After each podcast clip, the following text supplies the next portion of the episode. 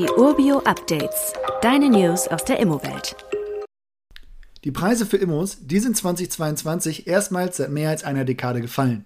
Das liegt natürlich auch an der sinkenden Nachfrage, eben durch höhere Zinsen. Wenn jetzt im Kapitalanlagebereich die Renditen durch steigende Zinsen überkompensiert werden, dann helfen halt kurzfristig nur Preisverhandlungen und als Folge halt sinkende Preise. Wird das langfristig so sein? Meiner Meinung nach eher nicht. Zwar wird man 2023 auch noch mehr als Anfang 2022 verhandeln können. Der Urbio Preisindex hat dazu 6% als durchschnittliche Ersparnis zwischen Angebotspreis und tatsächlichem Kaufpreis angegeben und ermittelt. Aber mittelfristig steigen eher die Mieten. Und das sieht man jetzt schon und dafür gibt es auch zwei Gründe. Erstens haben Eigennutzer das Problem, dass sie sich kein Eigenheim mehr leisten können oder wollen.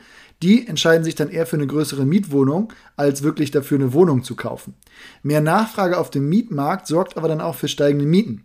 Dazu wird im Zuge der Inflation halt wirklich alles teurer und das ist der Punkt Nummer zwei. Das schlägt sich im Zeitverlauf nämlich nicht nur bei Indexmietverträgen durch, sondern auch bei normalen Mietverträgen. Dazu ist der Hebel für Kapitalanleger, um überhaupt noch in die Nähe eines positiven Cashflows zu kommen, halt die Miete.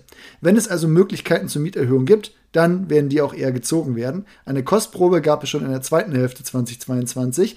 Da sind die Mieten durchschnittlich um 5% gestiegen und gerade in Ballungsräumen nimmt die Nachfrage weiter zu. Weitere Details kannst du einfach per E-Mail erhalten.